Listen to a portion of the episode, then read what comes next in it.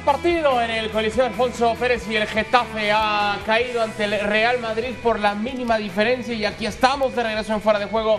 José Luis Sánchez Solá, el Andrés Agulla, un servidor Alberto Franco con ustedes. Chelis, apretadito, apretadito, el Madrid cumple, el Madrid lo gana. No quiero decir lo sufre, pero pareciera que como que cumplieron con los 90, ya estuvo la tarea y vámonos, ¿no? Lo dijo, buenas tardes, lo dijo Andrés desde el principio, pero en el medio tiempo lo dijo. Este gol tempranero condicionó el mal juego del Madrid.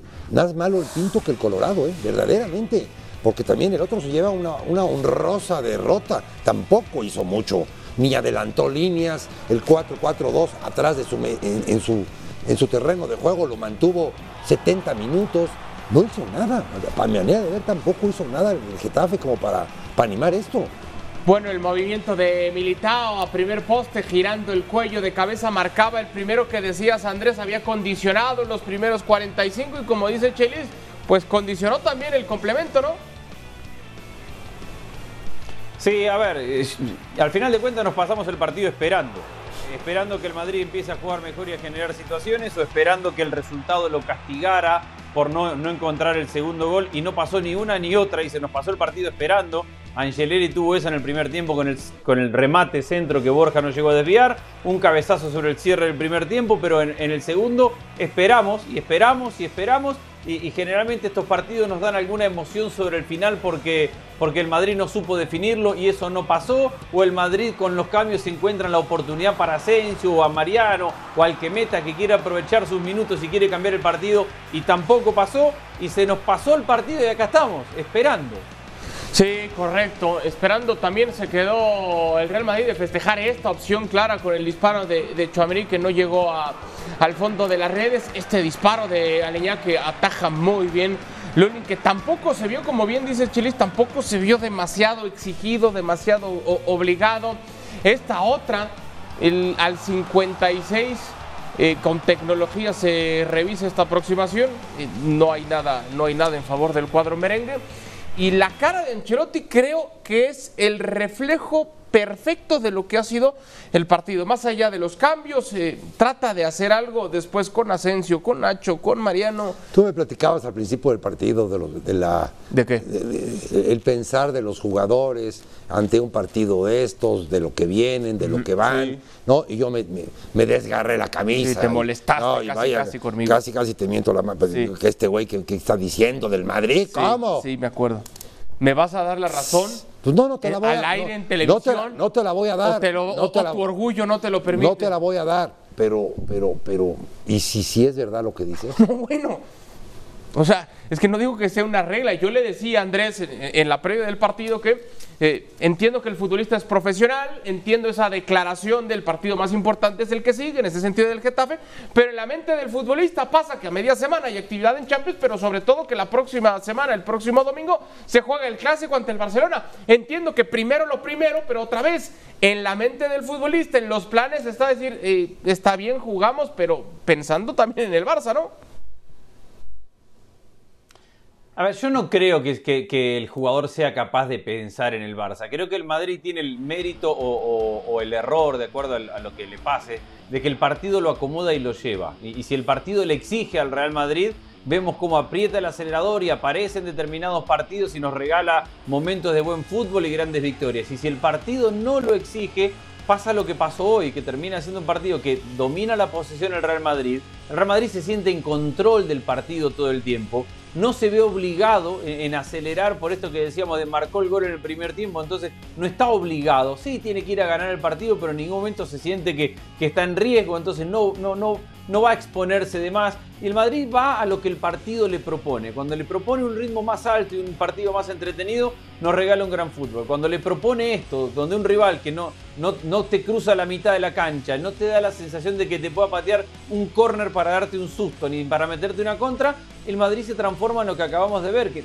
no creo que sea pensar en el clásico y en la mitad de semana, pasa por sentirse que tiene el control del partido, buscamos, vamos por derecha, no, vamos por izquierda, no, tratamos por el medio, nunca, nunca hay peligro, entonces el Madrid se acomoda a lo que el partido le exige, más allá de que a nosotros nos genera esa sensación de dónde está el Madrid que no avasalla, por qué no está ganando 4 a 0 con todo el dominio que tiene, por qué no es capaz de generar situaciones que son preguntas válidas, pero que el, Madrid se acomoda a lo que le pide el partido y nos deja con esta sensación que yo definía en, la primera intervención de acá estamos esperando que pase algo en el partido, se nos pasó el partido, estamos esperando y se nos terminó el partido y no pasó más de las emociones que habíamos tenido en el primer tiempo. Sí, hay partidos en los que dices ya que acabe y hay partidos en los que, ah, ya acabó, no, creo que este cumple con las dos, en ese sentido, sobre todo por el riesgo que conlleva. Otra vez, el Getafe jamás tuvo verdaderamente pero hay, peligro, pero... Ay, Andrés, está, está cañón.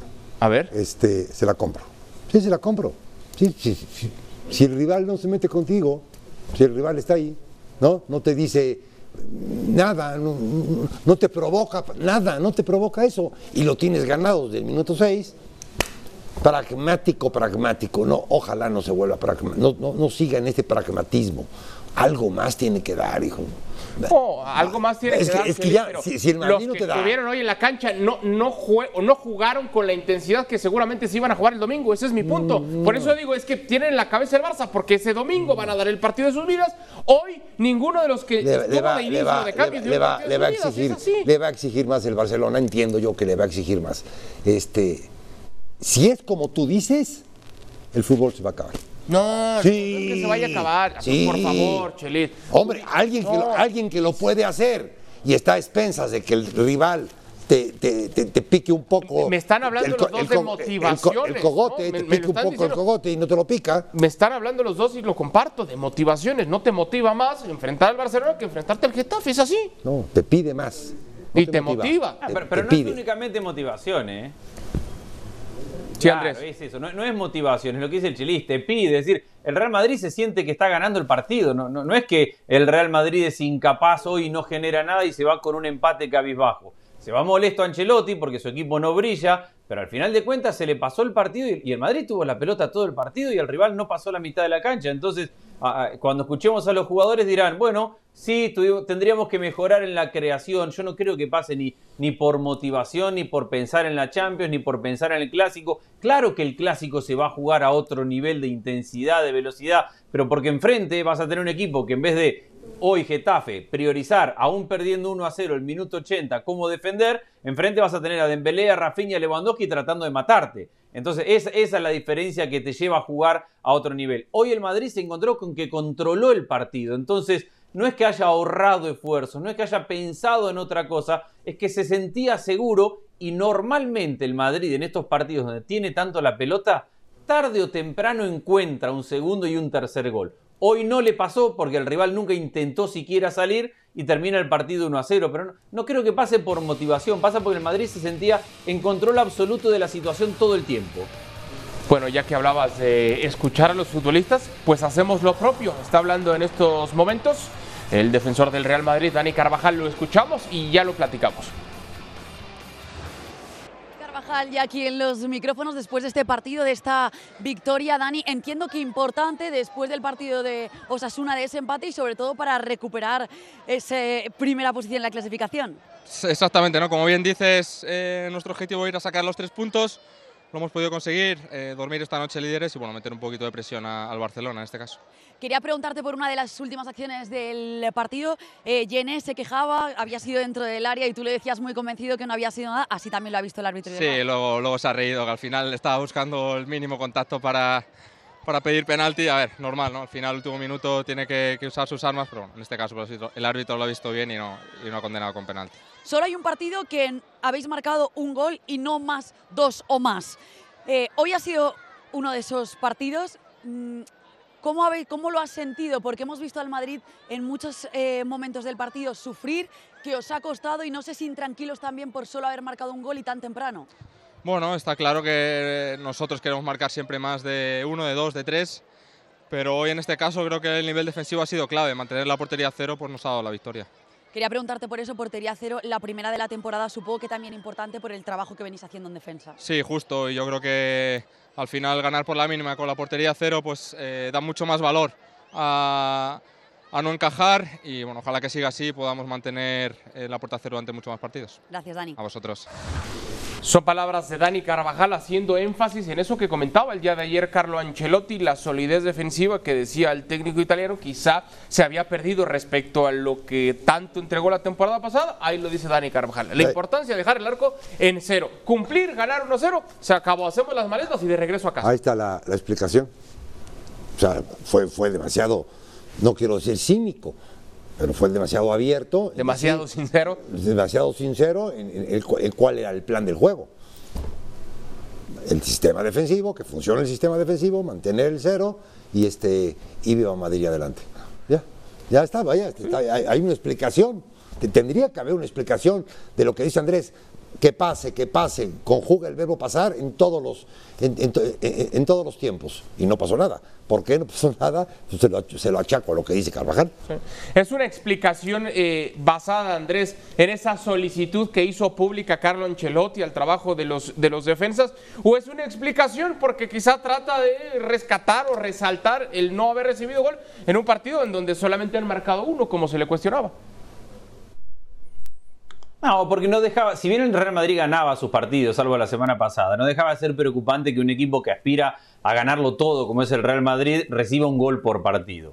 Eh, cuando vos recibís un gol por partido, seguramente en algún momento vas a empezar a perder puntos. Es lo más probable, por más que seas el Real Madrid. Entonces, eh, por eso el llamado de atención de Ancelotti en la conferencia de prensa y por eso un partido de hoy donde eh, para el equipo es tan importante no recibir goles. Es el partido ideal, además, para no recibir goles, porque, repito lo, que veníamos diciendo eh, desde hace un ratito, minuto 80, perdiendo 1 a 0 y el, Jefe- el Getafe sigue priorizando defender. Y recién en esa última jugada que, pidieron penal, que yo coincido con Carvajal, no hay en un centro que tiraron al área, eh, fue la única vez en todo el segundo tiempo que el Getafe medianamente se acercó al área del, del Real Madrid. Entonces, me parece que cometeríamos un error si analizamos al Real Madrid como equipo en la temporada por lo que nos ha dejado el partido de hoy. Nos tenemos que quedar con que tu- tuvo un triunfo merecido, porque al final de cuentas el Madrid merece ganar, no corre riesgos defensivos, tiene la pelota todo el tiempo, recupera en campo rival todo el tiempo y eso lo hace dueño del partido. Le podemos reclamar que tiene que generar un poco más, sí, pero a mí no me parece que lo de hoy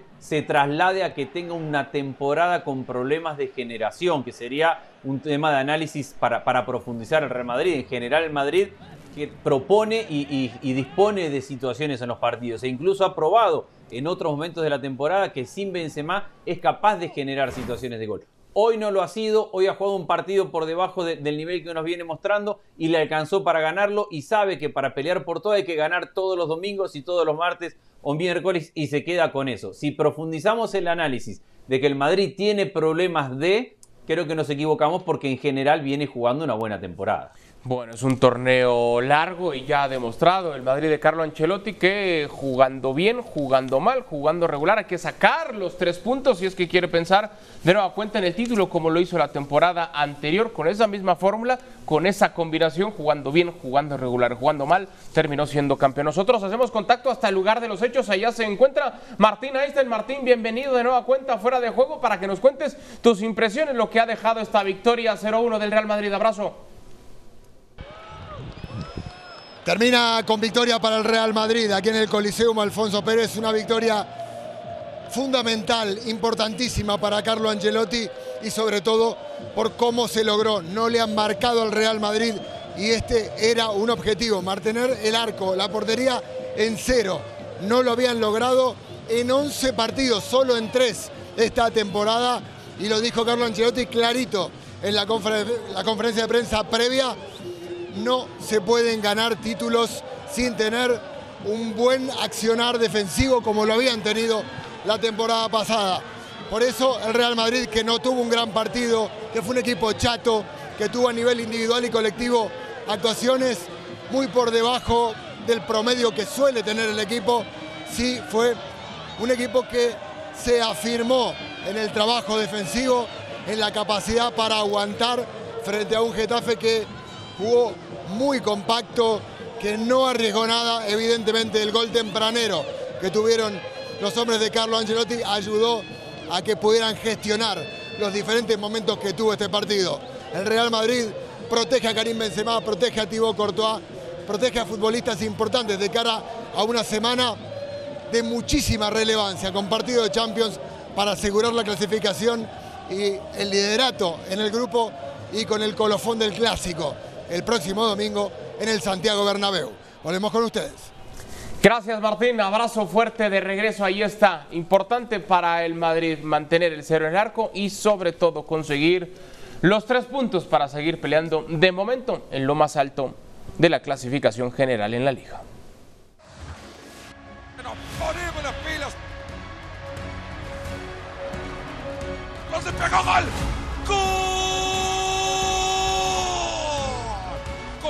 Ganas de ir a pelear por todo.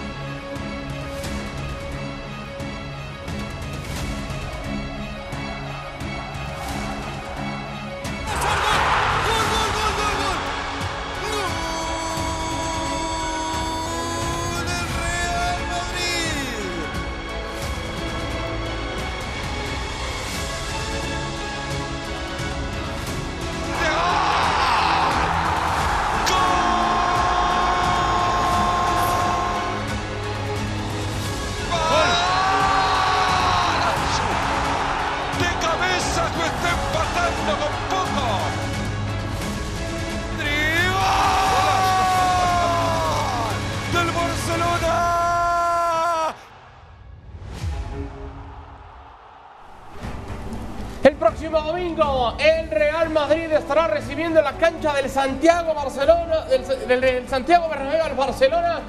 Y por supuesto que usted lo podrá disfrutar a través de la señal de ESPN Plus con todo el análisis de fuera de juego, una edición más de El Clásico con toda la atención, los dos equipos peleando por mantenerse en lo más alto. El Barcelona que tiene una semana muy, pero muy apretada. El Celta, el Inter y el domingo el Real Madrid. Escuchamos reacciones del técnico del conjunto culé, Xavi Hernández. Si No pensamos ni en, el clásico ni en el Inter, insisto, eh, no es un tópico, es, la realidad. Eh, Nos hemos enfocado estos dos días de entrenamiento en, el Celta, en trabajar tácticamente, eh, físicamente poco, porque al final llevamos una carga importante, pero mentalizados para ganar mañana, que es para nosotros muy importante conseguir los tres puntos, dejar buenas sensaciones y seguir estando líderes, sí, para, para el próximo partido, que es justamente es el clásico, ¿no? Ya está, nos indignamos, eh, pensamos que era una injusticia y lo seguimos pensando, pero nada más, ya está, ya está. Ahora ya estoy positivo, estoy contento, estoy trabajando para, para ganarle al Celta mañana y ya, ya pensaremos en el, en el Inter, ¿no? Eh, lo la única parte positiva es que todavía dependemos de nosotros en, en la competición Champions para, para pasar, ¿no? Pero ahora es Liga. Sí, sí, claro que está en el buen camino. Estoy muy contento con, con Usman, lo he dicho desde el primer día. Bueno, le hemos dado confianza, le hemos dado cariño, él lo ha demostrado, ha sido un gran profesional desde el primer día que hemos llegado aquí y contento porque en muchos partidos ha marcado diferencias. Palabras de Xavi previo al compromiso ante el Celta, donde el ESPN Fútbol Index le entrega al cuadro culé un 73% de probabilidad de ganar el partido, un 59% a media semana frente al Inter, un 32% en el clásico frente al Real Madrid. Contestando Xavi lo que veníamos hablando, Chilis, desde hace muy temprano, dice, no, no estamos pensando ni en el Inter, ni en el Madrid, toda la atención, y dice, no es un tópico, como diciendo Adal, para que te quede claro, vamos primero pasito a pasito y lo primero es el Celta. Sí, y, y hablaremos, y hablaremos mañana del Celta, como hoy hablamos del Madrid de hoy. Para mí el partido importante es el del Inter, porque el Inter lo puede dejar fuera. Y dejándolo fuera, ¿qué, qué palanca van a sacar? Sí, sí, sí. Se, se- se juegan mucho en lo deportivo y en lo económico, fuera de la Champions. eso. Sí, el del Inter, porque en el Madrid te podrás recuperar, el del Cierto. Celta de mañana te podrás recuperar. Cierto. En el del Inter ya no te recuperas. De acuerdo. Ya te quedaste, ya te quedaste afuera. De bueno, no afuera, atrás. Sí, sí, sí. Porque además dice, todavía en Champions dependemos, Sí, Andrés, si de nosotros mismos. si ganas. Si, si lo termina complicándose y lo termina perdiendo contra el Inter, entonces sí, creo que también coincides en eso, ¿no, Andrés? El más importante de, de aquí al clásico es el de media semana, ¿no? A ver, yo coincido plenamente y, y estoy de acuerdo con el Chelis también, eh, porque al final de cuentas las realidades son distintas. Hoy el Madrid se podía permitir enfocarse en este partido y no ir tan lejos con la cabeza porque, porque no tiene tanto en riesgo, porque no, no vive bajo la presión con la cual convive el Barcelona, que es una bomba de tiempo en el cual si no da resultados inmediatos todo el tiempo, eh, la temporada se le está por acabar. Entonces, eh, el Real Madrid creo que juega con una tranquilidad que el Barcelona hoy no tiene por esto que dice el Chelis, que si el miércoles pierde contra el, contra, contra el Inter, se le acaba la Champions otra vez en la fase de grupos y además cómo va a llegar de ahí al clásico. Será clave cómo llegue el Barcelona después del Inter al clásico en cuanto al estado anímico. Entonces es más fácil distraerse para el Barcelona por la presión, por el entorno, por todo lo que tiene en juego, que para el Real Madrid, que juega con el Getafe un partido medianamente cómodo, visitante a 10 minutos de casa, en mitad de semana tiene que viajar, pero tiene un partido bastante accesible porque ya lo demostró y porque en el grupo va bastante cómodo y todo eso puede llevarlo a construir el clásico de la próxima semana. Viven en, mundos paralelos, pero que son completamente distintos y el del Barcelona eh, conlleva una presión muy grande. Dicho esto, Creo que el Celta es el partido ideal para el Barcelona mañana porque el equipo de Coudet le gusta jugar un partido abierto, es un equipo de ataque, ese 4-1-3-2 es muy ofensivo y cuando al Barcelona le abrís esos, espacios y lo querés presionar y, y, querés ir hacia, hacia arriba y le querés jugar de igual a igual, que es lo que hace el Celta todo el tiempo, y el Barça con la calidad y con la capacidad que tiene te termina matando. Creo que es un partido ideal para arrancar esta semana con el pie derecho para el Barça. Y si Chelis, el de media semana, el del miércoles, es el más importante entre estos dos, tendría Xavi que buscar rotar al cuadro para no tener un desgaste en los que pueden ser los titulares entonces a media semana. Es que por principio de cuentas yo no veo que tenga un once inicial titular. O sea, hasta hasta en cierto momento me da, me da la impresión de que está encartado. El, de las cuartas, quintas, sextas y sí, las palancas financieras no, no tiene para armar un once ideal. No, no, no, no, no, y para si quieres dos o tres, sí tiene, pero no lo tiene definido él. Ah, ok, ya te o sea, tiene tantos jugadores de media cancha para adelante. ¿eh? Dime. Te escucho, te Yo escucho. Creo que sí lo tiene. El tridente de ataque ideal el tridente de ataque ideal para él es Rafinha y Dembélé por banda, Lewandowski de, de centro delantero. La mitad de cancha ideal es con Pedri, Gavi de interiores y con Busqué de, volante central. En los partidos más importantes el lateral izquierdo es Alonso, si no le da oportunidad al chico Valdé eh, en los partidos de liga seguramente juegue mañana. Tiene problemas con los centrales porque no está Christensen, porque no está Cundé, porque no está Araujo, va a tener que jugar seguramente Piqué mañana, muy probablemente con Eric García y habrá que ver quién termina siendo el lateral derecho, probablemente eh, Sergi Roberto. Pero de mitad de cancha para adelante eh, a ver, creo que ya en sus decisiones y rotando mucho para administrar, creo que nos ha dejado bastante claro cuál es su once. Ahora tiene que suplir estas emergencias de fondo. Piqué ha pasado en una semana de ser un jugador que no, con el que no se contaba para nada, ahora en esta semana clave y decisiva, ser importantísimo para, el, para el club. Sí, de acuerdo. El punto más débil del Barcelona esta temporada vuelve a ser, como lo fue la temporada anterior, muy seguramente, el plano defensivo. Ahora por, las lesiones. Va a jugar contra un equipo ofensivo, que sí. Aspas no, no jugó la temporada, el partido pasado, me imagino que Aspas saldrá de titular. Sus defensas centrales no están. Busquets es Busquets de hoy en día. Es Busquets del pero, pero, Piqué y Eric García tampoco. Por eso. está bien que los conocemos un ratito. Entonces, entonces. Puede jugar de Jong, lo dijo hoy. ¿eh? Entonces hay un 11, Andrés. Hay un 11.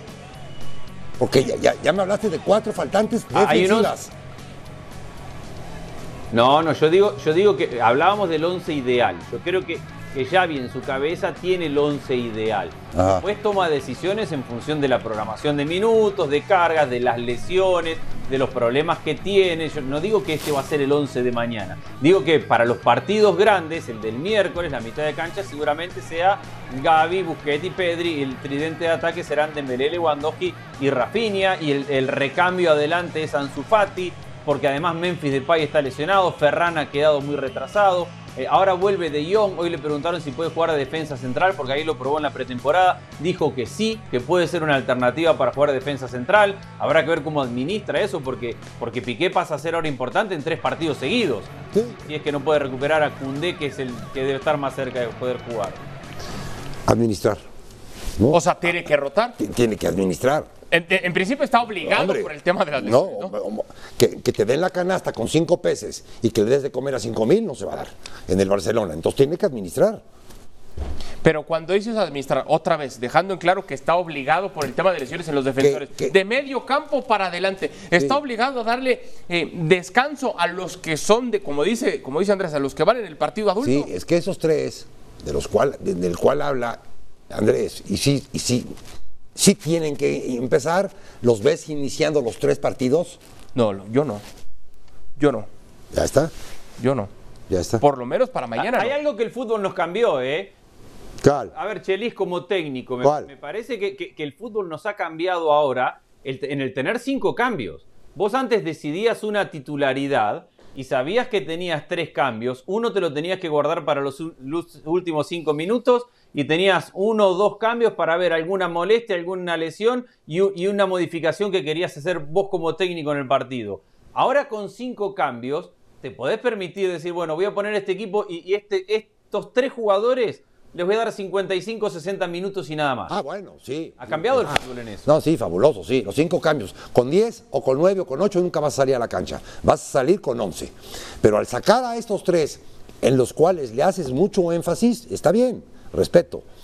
Y meter a otro, a, Fa- a Fati o al que tú me digas por la izquierda o por derecha, ya no es el Barcelona que está buscando este, el- Xavi, ya no es el Barcelona. A ver, yo Ese es, el- ese es el- para mí el problema que tiene el Barcelona. Sí. sí, sí tiene tres fabulosos adelante. Y Sí, la, la pregunta. para tres semanas, para tres. La pregunta quizás sería, A ver. ¿se imaginan a, a, a Rafinha, Dembélé y a Lewandowski arrancando los tres partidos? Él dice que sí, porque hay cinco cambios y pueden jugar 55 y 60. Y después, los otros 30, ¿cómo los sacas? Ya, tú no lo ves. Andrés, dime. Y, y bueno, mañana, es que lo ideal es que lo ideal del técnico en un partido como mañana es al minuto 60 me tienen que tener el partido ganando.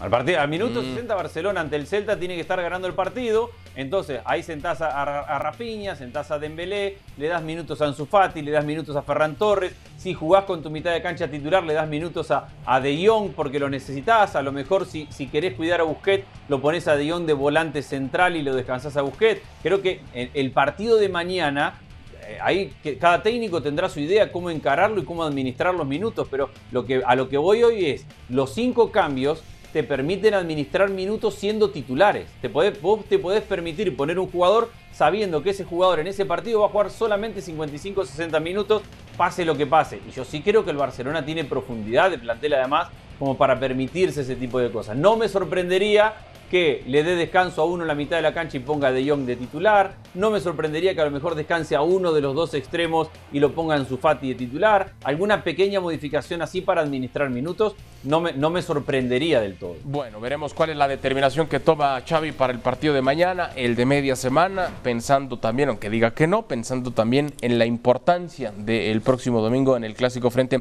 al Real Madrid. Hacemos un cambio de juego para platicar del duelo entre el Borussia Dortmund y el Bayern que hizo sufrir a más de uno con ese final dramático, lo estaba ganando 2 por 1 y al 95 eh, Andrés lo termina empatando el Borussia Dortmund. ¿Qué te pareció? Me parece que los partidos de la Bundesliga tienen este, este tipo de emociones abiertos, aparte con la sensación de revancha, porque el Dortmund lo pudo haber em- empatado minutos antes y Modesto acaba de, fallar una situación eh, clarísima y, y el fútbol le da e- esa oportunidad de, de seguir peleando hasta el final y encontrar el, el gol dramático en el último minuto para, para empatarlo. Mucho mérito para el Dortmund de levantar el partido y empatarlo.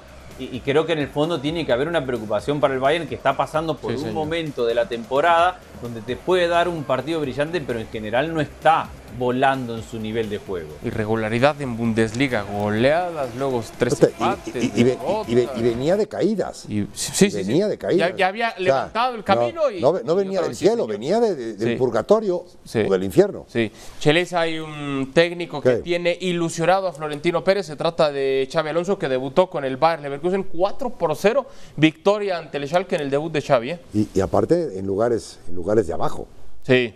en lugares muy de abajo. No, qué bueno. A mí me da, me da, me da, me da gusto, me da gusto.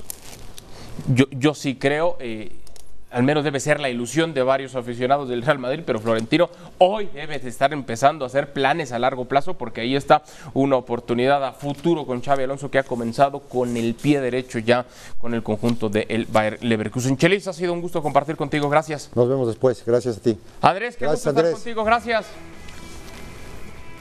Abrazo grande para los dos, un placer enorme. A nombre del Chelis, de Andrés Agulla, de Martín Einstein, soy Alberto Franco y esto fue Fuera de Juego. Gracias y la invitación para que nos acompañe el día de mañana.